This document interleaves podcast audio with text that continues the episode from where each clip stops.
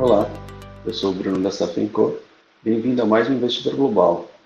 No podcast de hoje, discutiremos sobre investimentos em ações globais. Falaremos de Value Investing, que basicamente é um investimento em ações com valuation barato e diferenciais competitivos claros.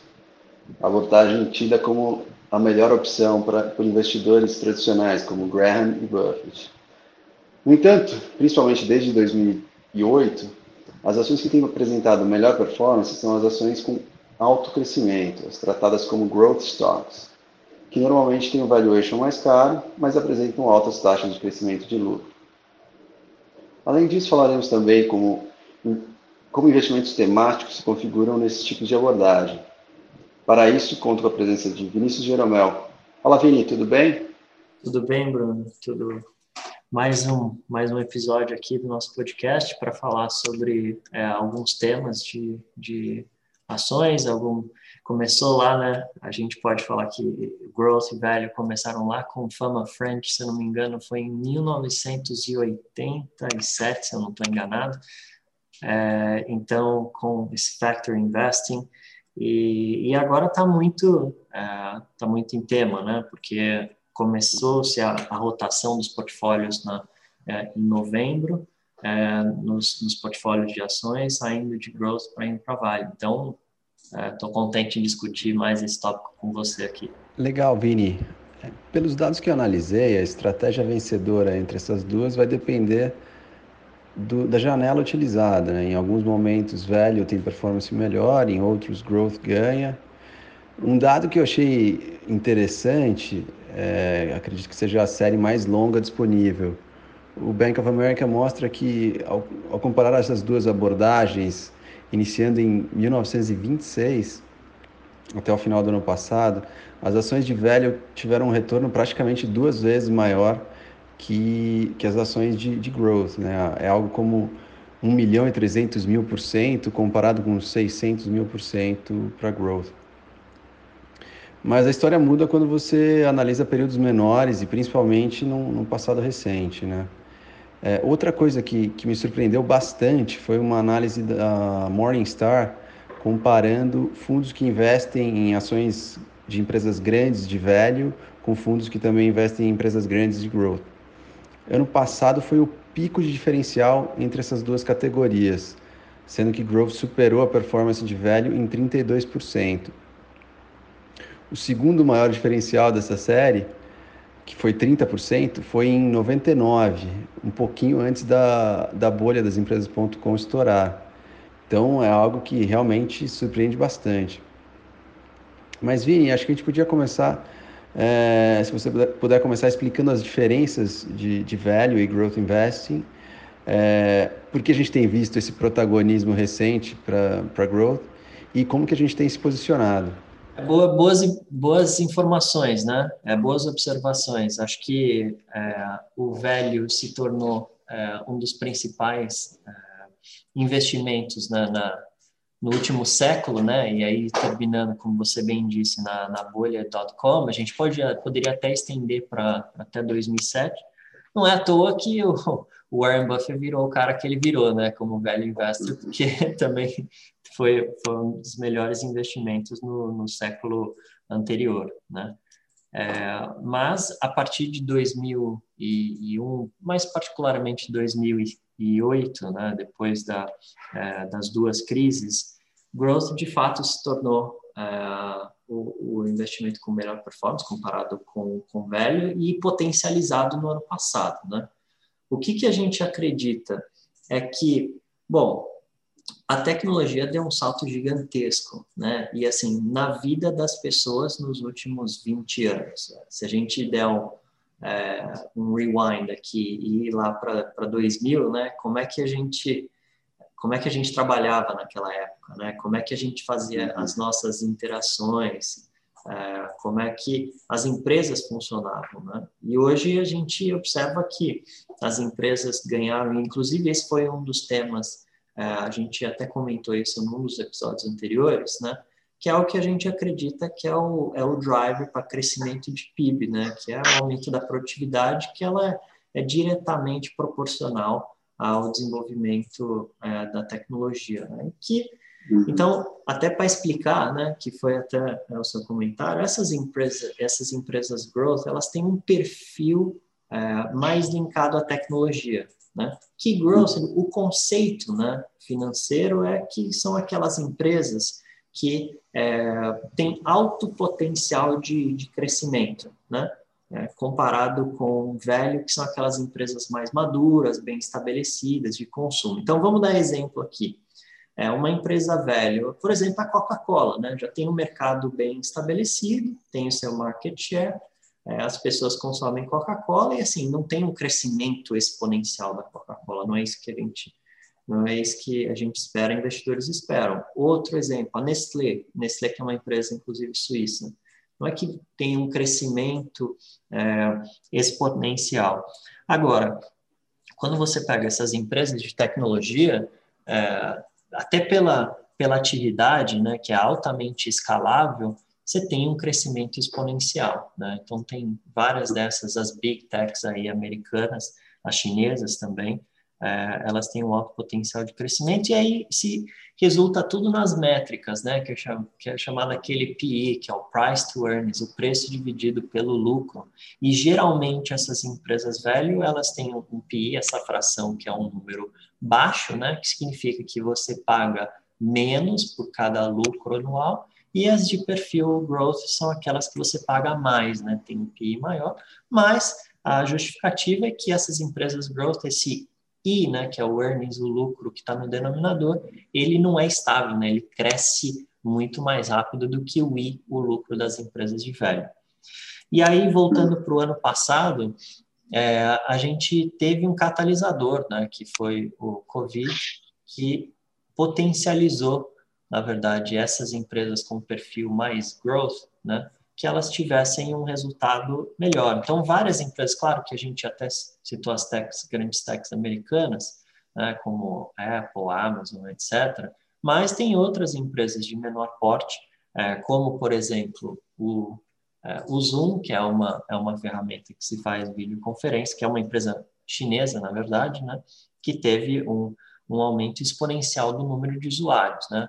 Antes da pandemia, uhum. tinha mais ou menos 10 milhões de usuários ativos, e depois, no começo da pandemia, já tinha 300, 400 milhões de usuários ativos. Então, isso foi um potencializador, e claro, as pessoas é, utilizando mais os meios digitais, né, a digitalização, isso é, tem um impacto muito positivo para essas para esses tipos de, é, de empresas, né?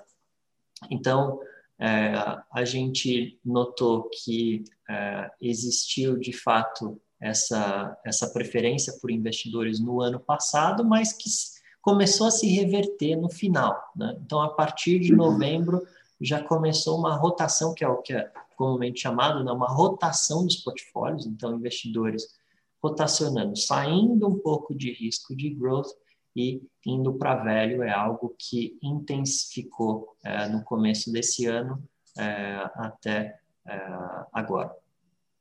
E a gente fez essa rotação, como é que está na nossa carteira isso? De, a Sim. gente tem olhado isso? Como é que, como é que a gente tem visto?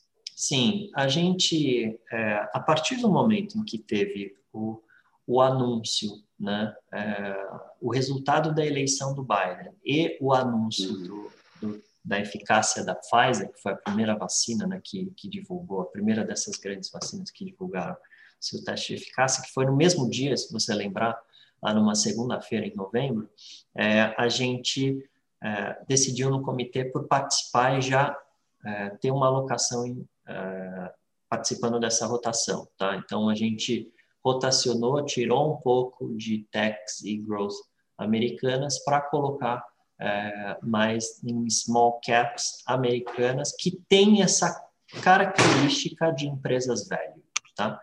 É, tá. então a gente participa já desde novembro. É, bom, do ativo que a gente comprou, tem mais de 30% de alta é, desde, desde que a gente comprou. Legal, legal. É, mas eu, uma coisa que eu acho que a gente também tem que olhar, né, porque a gente está é, mostrando que as empresas de growth são essas empresas voltadas ao setor de tecnologia, né? E quando a gente vai olhar velho, que setores que, que representam mais esse, esse, vai, esse segmento de, de investimento, né? A gente está olhando que, que, que, tipo de setor representa isso. Uhum. É, acho que financials é um, um, deles, né?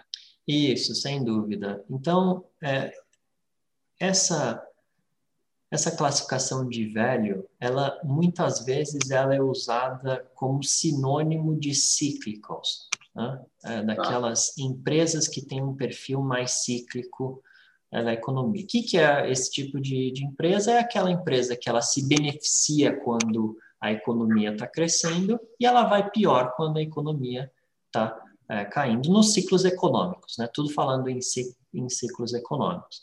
Então, se a gente for é, falar aqui de alguns exemplos de velho. Bom, um é financials, né? Então, bancos e, e, e empresas do, do, setor financeiro.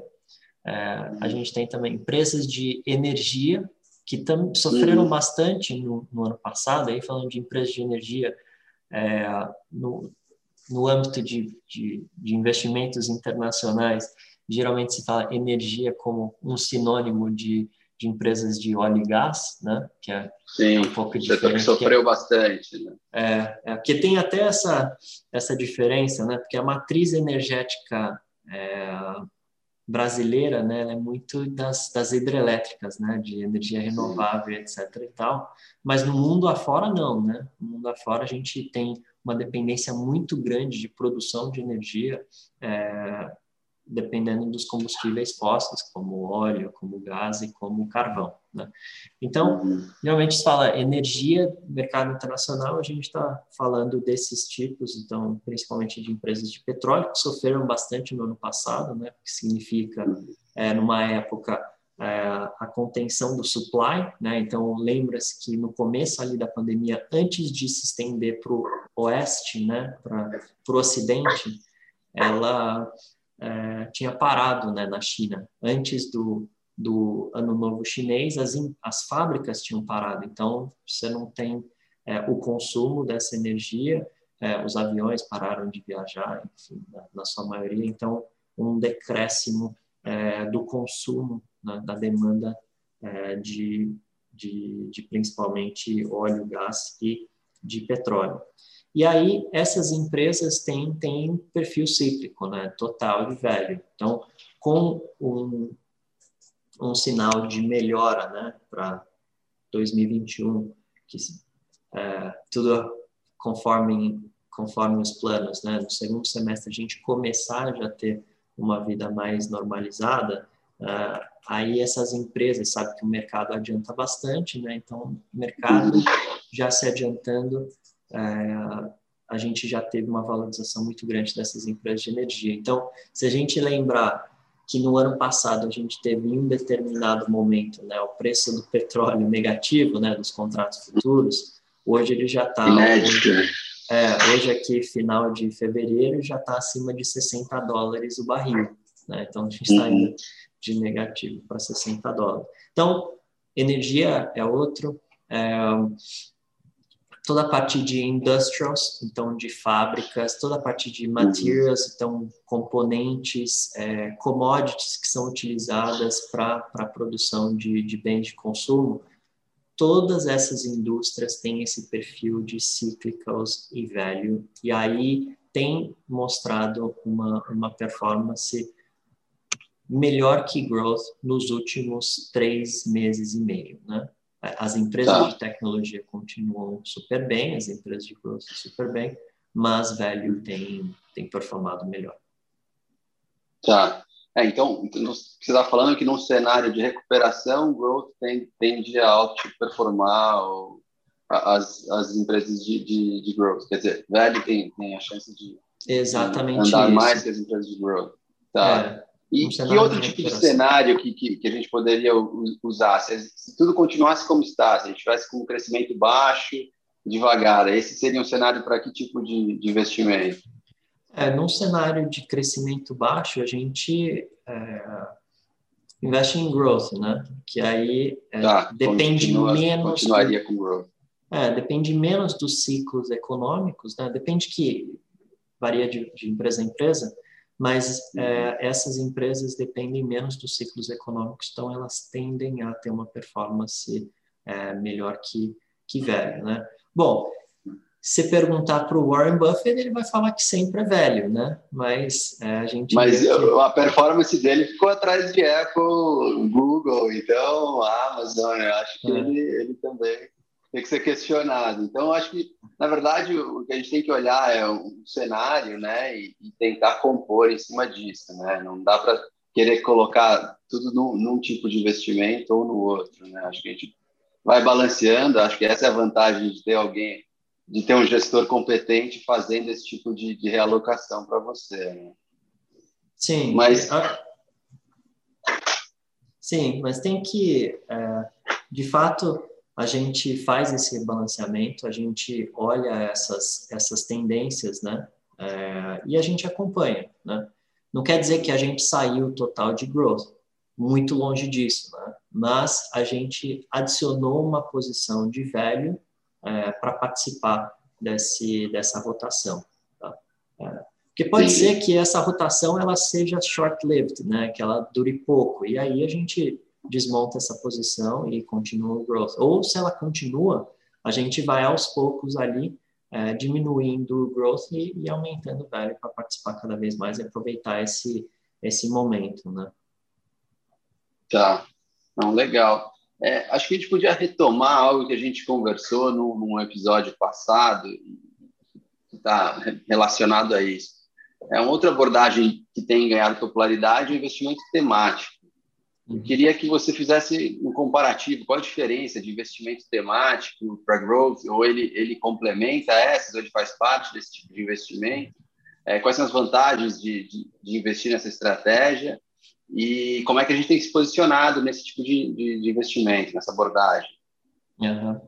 É, é, é, um bom ponto, assim, se a gente chamar o Fama French lá, que desenvolveu Factor Investing, né, e depois todos os outros autores que foram adicionando mais fatores né, para dissecar é, a expectativa de retorno em ações, o temático ele, ele não é um fator um, um fator nesse modelo, né, esse modelo econométrico que eles criaram, é, e eles, eu acho que eles se encaixam mais na parte de growth, pelo menos os que a gente investe, né? Acho que tem diferentes temas, e se a gente voltar lá nos no, alguns episódios para trás, a gente é, conversou com um gestor de ação e eles fazem a gestão somente de temas relacionados à tecnologia ou que seja bem próximos à tecnologia, então o perfil é muito growth, né? Mas eu sei que existem temas é, diferentes, é, como investir somente em financials, e aí esse pode ser considerado um investimento temático também, é, mais setorial, e isso encaixaria mais para velho. Aqui a gente tem um approach que é, é 50% do nosso portfólio de ações, a gente tem esse modelo mais tradicional né, de gestão, onde a gente faz a alocação regional, alocação setorial e faz essa divisão entre growth e value. Né?